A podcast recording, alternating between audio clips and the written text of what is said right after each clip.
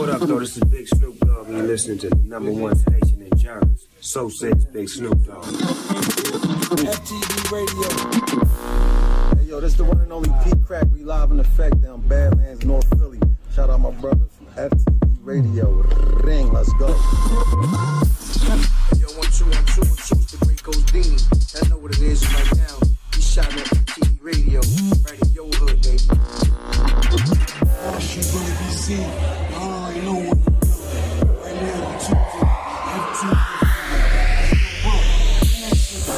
What's up, my people? It's your boy DJ June, FTV Radio exclusive. You know what I'm saying? We got the legend Shyheim in the building. Talk to me, big homie. How's everything? Peace, what's up, what's up? Coolin'? Yeah, everything is well. We're making exclusive this time. We're gonna do something exclusive. How's everything with you, bro?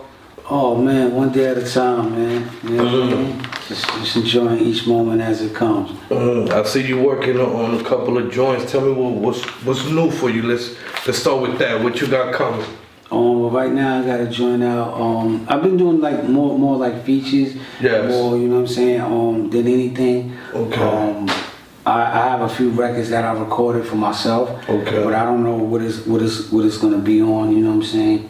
Anything in particular? I'm just creating right now. Okay. Um, I also have a, um, a hip hop work writing workshop. Okay. You know what I'm saying? Um, me, myself, and Ghostface, where we're gonna be um, doing a, um, teaching a class for six weeks on rhyme writing and vocabulary and different styles of writing. You know what I'm saying? Rhymes. You know what I mean? So what you're saying that um, that's important to have certain type of um, strategies how to rap and rhyme. Yeah, it starts with education. It starts with reading and writing first, and you have to read and write, and then know how to put words together in a compound sentence, and then be able to create and paint a vivid picture to the to the listener. So I think those things are important. I think, and that's what the state of hip hop is kind of messed up because it wasn't passed on. That's why people are always complaining, oh, the new generation ain't lyrical, they ain't this and that, but who's teaching them? So, you know what I'm saying? Um, I came up with the idea and being being that you know Ghost is family too, and he he's such a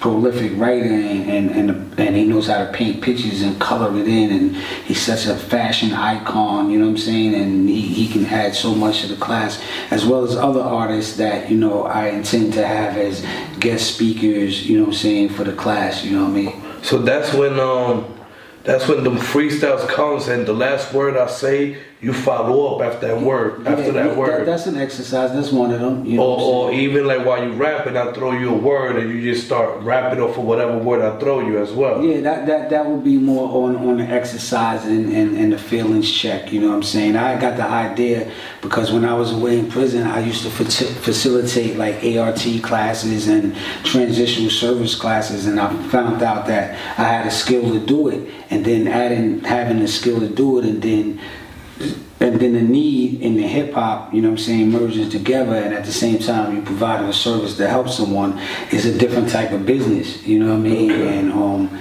yeah, and I'm ex- I'm excited. I'm excited for it. Nice, nice to, to give back to the kids. Yeah, well, not just the kids, MCs in, in general. In general. It might be somebody that you know want the want want the experience of it interacting with me, Ghost, and other artists in a rhyme, in in in an intimate setting, in an intimate cipher. rhymes rhyme setting, and and it's going to be tests on lyrics and.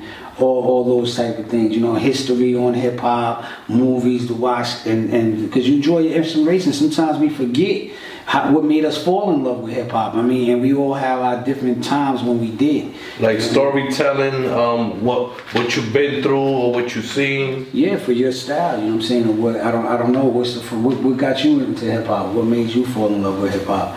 You asking me? yeah, yeah. Imagine. Um, tapes. I started doing tapes. no, before that, what, before you did the tape, before what, what made you want to do a tape? What did you hear? What, Oh, music. What's that song that changed your life? That said, yo, this is for me. Yo, you know what? Now that you said that, uh, not because of you here, right? I used to wait till my father leave the house so I could turn on the radio and either the Wu Tang Forever is yours or like a Mobb Deep or like a Redman song, and then I'll be in my living room with my controller trying to rap. So, it's so, yours. So, so you get it, right? So now what we do, we take a kid right now that probably never even heard of it's yours, right? Yeah. And then we would showcase them, those talents and those artists and give them the history of back from when I'm talking the, the, the, the originators, the, the old school, you know what I'm saying? And then move up to the, to the 80s and then go into the 90s and just show the progression, and the evolution of hip hop. You know what I mean? Some people are Indian and some people are artists, but they don't know the history. They don't know what you come from. Just like a lot of people don't know- their own history and their own heritage. So we have to teach them that. And, So and I'm take 'em back, take yeah, back. Yeah, and I'm sure Like, after that, to once the roots. once, once they get more information and the more you know, it broadens your horizon, it broadens your content.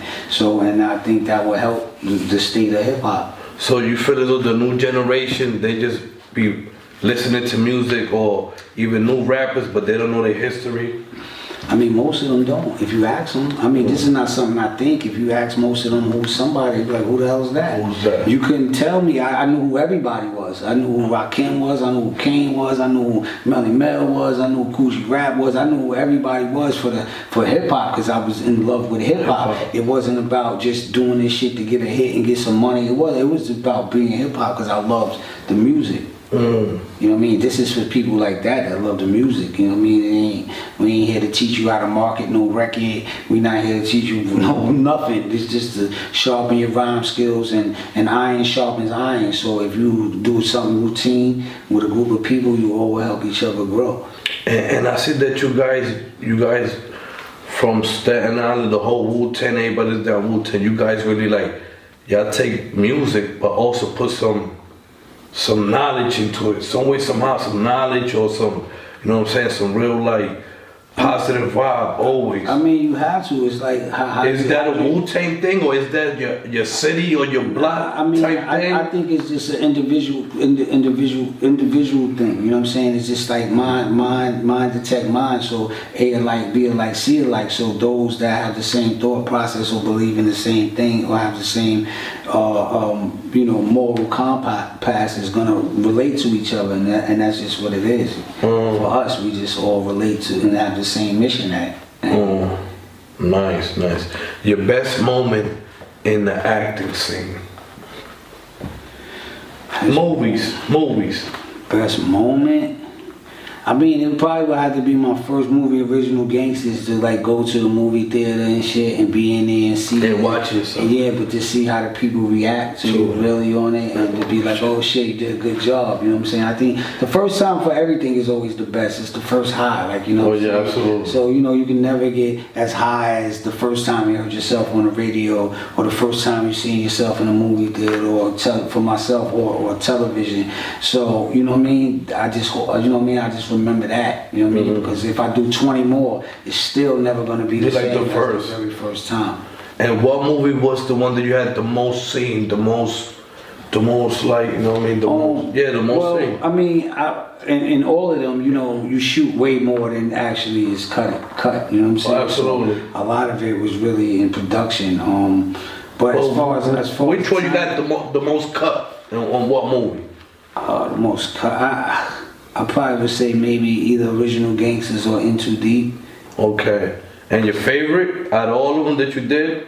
I mean, it all like I said, it, all, it was all special in its time. Okay. You know what I mean? Okay. It was all an experience. Like, how- Absolutely. How, do you say, yo, working with Jim Brown, Pam Grier, and Fred Williamson, and, and, and, and Richard Roundtree and them, yeah, they represent black exploitation. You know what I'm saying? They've laid the foundation for black people in movies. That's one thing. But then to say, yo, I work with LL Cool J, Omar Epps, Sticky Fingaz, um, Hill Harper, you know what I'm saying? Okay. Um, Hassan Johnson, you know, Gano Grills, like, that's a whole nother of excellence, black excellence in, in film. Mm. And TV? Tell me your best Well, experience on TV. I mean, I only had I only had the opportunity to play on one t- television sitcom that was The Parent 'Hood, with uh, directed by Robin Townsend. That was that was a whole different thing than movies, you know. That was Better or just Um, harder or it, it was just different the, the shooting process it's Difficult. like with a movie you get the script you know what i'm saying you get a call sheet you know what you're doing that day you know what i'm saying on on a television set it's like Monday through Friday is rehearsal. Monday through Thursday is rehearsal. So you're rehearsing, you're rehearsing the script. You're going through the script every day, and then on the, the fifth, during the Friday, you usually go in front of a live audience. It's Oh, live a audience. live audience. So it's just a different process of you know television sh- filming and movie filming. Oh. And you being young, what you was preferring, young girls to chill with or older girls to chill with? When you was in your peak, Um. Well, we course- talking about after you, course, of course, you I was mean- celebrities and all of that, like Um, of course, older girls because the the females my age really wasn't like on my level. You know what I'm saying? Like I was doing things that grown people was doing. You know what I mean? At a young age, so it was hard for me to deal with a female that was even though I was in high school, but I was driving in high school. You know what I'm saying? I was taking flights out the country. You know what I mean? So I was just on a different level than the same girl that I grew up with from high school. She was just, you know what I'm saying? Playing with Barbie dolls or yeah, it was whatever. just a different curfews and all that. It just didn't. It just didn't work. So you you was a, a little guy with a grown man. Yeah, you know what I mean. But you know, with with great with, with with money and things like that and power comes great responsibility. Absolutely. And when you're young, you sometimes can mishandle that responsibility. Mm. What you think about the new generation now and how you grew up in the music game? Um, how I I, I don't understand the Like, what you think about the generation now, and how easy it is for them, and how hard it was for you to make it in the music game? Um, Which I don't think it was that hard for you to make it in the music game, right? Well, I mean, every day is hard. Every day is, is work. You know what I'm saying? Um, I, I, I, would, I would like to believe that. You know what I'm saying? My, the, I, I, I, I benefit the fruits of my labor. So you know what I mean? I worked hard and it paid off. Mm. As far as the new generation, I don't know. It's, it's, it's, it's on them. Like I don't know how hard someone works or what, what was their background or what the, the the struggles that they had to go through to you know what I'm saying, achieve their success, mm. whatever is successful to them. Because, like I said, like we was doing earlier, success is just how do you measure it? You know what I'm saying? What do you value as success? For me, I value a peace of mind. I value quality time with my loved ones and stuff like that. Some people may, you know what I'm saying, value money. Some people may want to bend. Some people may want to do that. You know what I'm saying? It depends what you put in value to your life. Mm. How you feel now? Like you happy? You comfortable? Oh man, I'm at Like peace. you've been through man. it already, so I'm at, I'm at peace, and and that's that's I searched my whole life for that, and and being being behind a wall and stuff like that. When you find that, when you when you just when you just sit back and it, it just hits you, and you replay your life, and you see your mistakes, and you learn what's what's best for you. Learn to do what's best for you, and then you seeing people that don't have another shot ever again. And I just promised myself and them that I would make the best of my my, my shot. old dirty bastard when he passed away. That moment, how you felt? Oh man, I, you know, I mean, it's a big bro. That's my big brother. You know what I'm saying? I, I had great memories with You was close to him from from all the Wu Tang members. No, I wouldn't say I was the closest. I wouldn't say I'm more closer to anybody. You know what I mean? Because we all have our own special moments and our own special relationship with each other. Okay.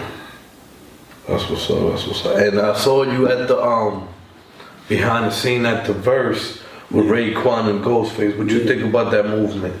Oh man, that was that was dope, man. That brought me back to, to, to back in the days. Watching Just- them live? Yeah, just to see them live and them being their element and being the best that they can be. You know what I'm saying? That shit is dope and inspiring.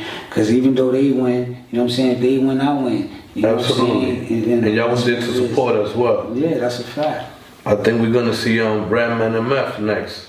Yeah, For I the heard, 20th. I heard something about that. Yeah, 420. That'll be dope. I saw at, at the same time I saw um Young Dirty Bastard.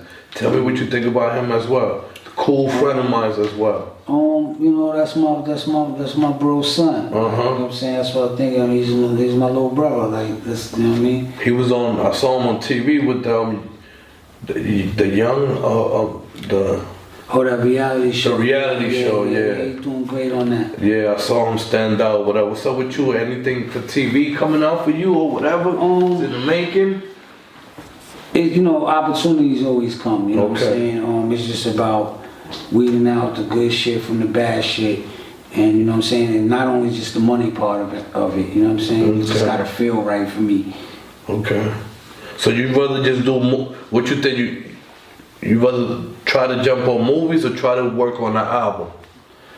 Um, neither or. Just do Whatever business. comes. Just, just, just do business, man. You know what I'm saying? Investments and, and, and business, whatever it is. You know what I'm saying? So let me ask you, would you like the most performing on stage or recording in the studio? Neither. I like executing the, the plan.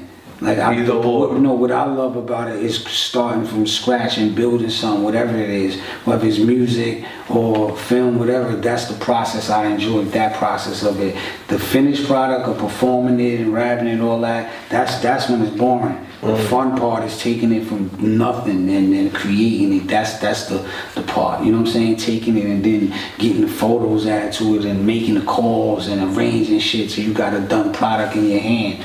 That's that's the best part of it. Uh, and then you talking about that you um I read or I saw that you didn't know what it was to really sign autograph for people like you. Yeah. It was it you didn't know what was the reason to that. Tell me about that. Yeah, I didn't think it was a big deal. Like I just thought it was like, why should I like have to write my name on a paper? I didn't. It's your first time experience to have fans and stuff like that. Yeah, but it was it was wild. It was wild for me back then because I was so young and you know the teen the teenage boppers and the screaming you know what I'm saying mm-hmm. police escorts you know what I'm saying I toured with immature so you can imagine the screaming diehard girls you know what I'm saying passing out and fainting. It was it was a different it was a different hit. When I used to see you on videos, I used to thought that you were like related to Method Man. Yeah, Like, everybody. yeah, that's Method Man little brother or yeah, something like that. thought that. Yeah, You know, but then I, I saw that like your mentor is is, is RZA. yeah, It looked like it was Method Man, but you like it is RZA. Yeah, yeah, yeah. And then like well um you had a deal before the Wu Tang. yeah. Oh, oh, oh, oh. A record deal. Major record contract. Yeah. Uh, and then then you dropped an album after after they dropped the album. Yeah. And on and on was like That was my first single. Yeah. with that record. That that was like your hit hit record. That's the record. What record was the one that put you on the map? Well, yeah, that was my first record. That, Okay. that was the one that introduced me to the world. Uh, So yeah, like I said, that's that's that same thing again. That's the first goal. mm. And um, did you travel? What was the best experience performing that song? In what country or? Man, there's so many years of that shit, bro. Uh, You know what I'm saying? Yeah, yeah. We yeah. talking early '90s Yeah, to yeah, like. yeah. So now you got talking about that. Now you got experience. So now what? It's like like you said, like whatever comes, you just trying to execute Just, execute it. enjoy, just enjoying it. Uh, That's it. uh. Any advice before we get up out of here to the people? You know what I'm saying about about the industry period? Because like I can't really say just only music. We talk about movies. We talking about TV shows. So any any advice we got I mean, to just- those entrepreneur type like you? I mean, I would just say, don't go, go don't go chasing people to, to like do something for you because they're not. You know what I'm saying? They're only gonna do something for you when they see value in it. So create value for yourself. And the funny part about it is, about time you create enough value for yourself, when they would come, you don't need them. So at that point, just keep doing you. Mm. You know what I mean? Word. Let them know your Instagram, where to find you at, all of that. Shyheim underscore rugged. Shyheim on uh, Instagram. Shyheim Manchild Franklin on Facebook. Uh, Yeah. and that's it. Shyheim, yours truly, DJ June. Good looking, man. We out of here, exclusive. FTV Radio. FTV Radio. FTV Radio. It's over, man. FTV. What? Yo, Joan, you owe me some weed for this drop, you fucking asshole. What, what, what?